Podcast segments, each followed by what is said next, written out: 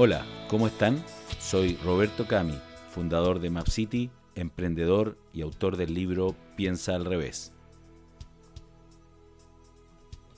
¿Podrá enseñarnos la naturaleza a innovar?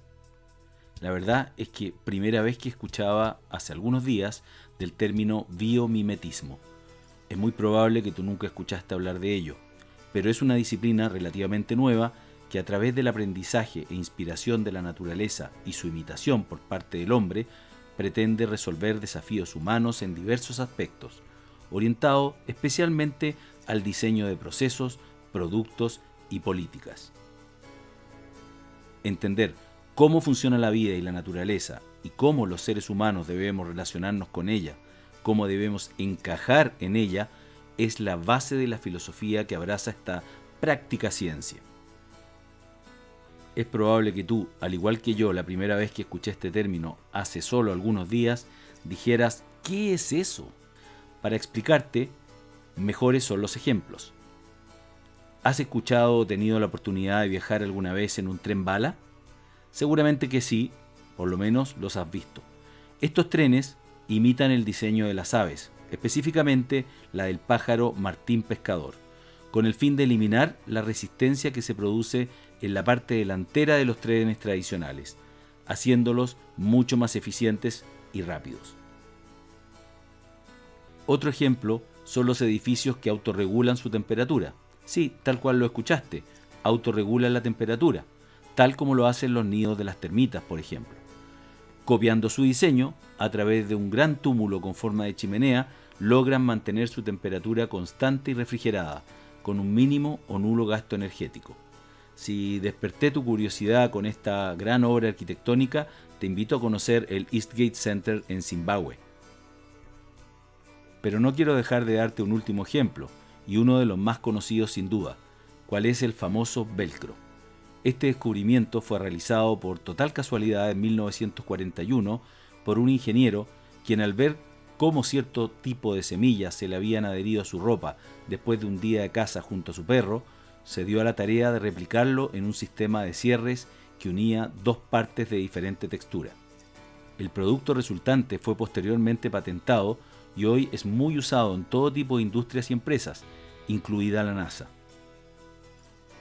Pero ejemplos de estas innovaciones basadas en la imitación encontradas en la naturaleza hay muchísimas.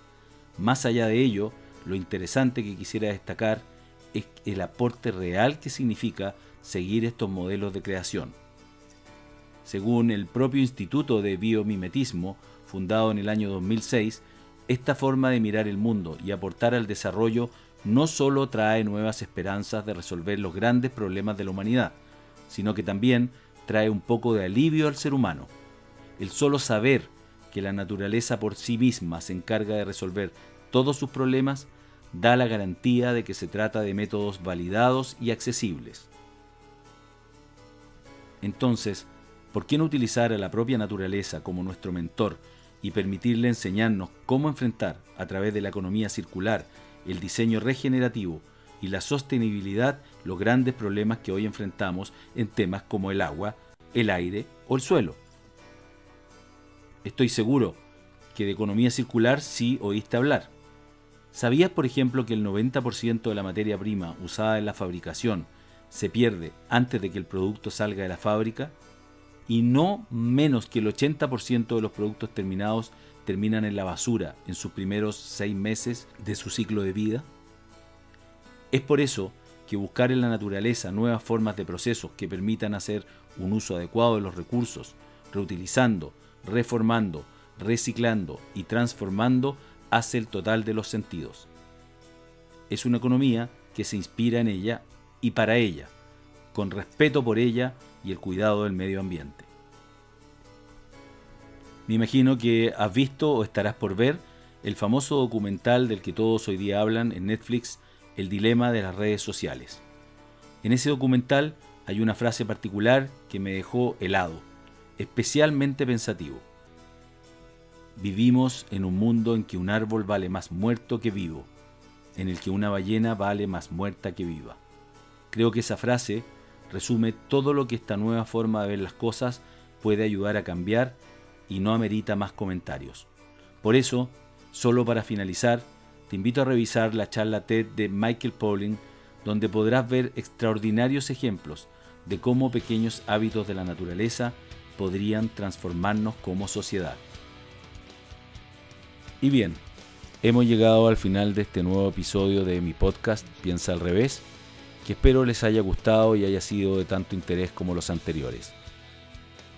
Espero que a ustedes, al igual que a mí, cuando escuché hablar de biomimetismo, les haya causado alguna curiosidad y algún interés. Espero también que nos volvamos a ver muy pronto a través de mi sitio web www.robertocami.com que pueden consultar para ver este y otros artículos de interés y contactarse directamente conmigo. Nos vemos próximamente en un nuevo episodio del podcast Piensa al revés. Hasta pronto.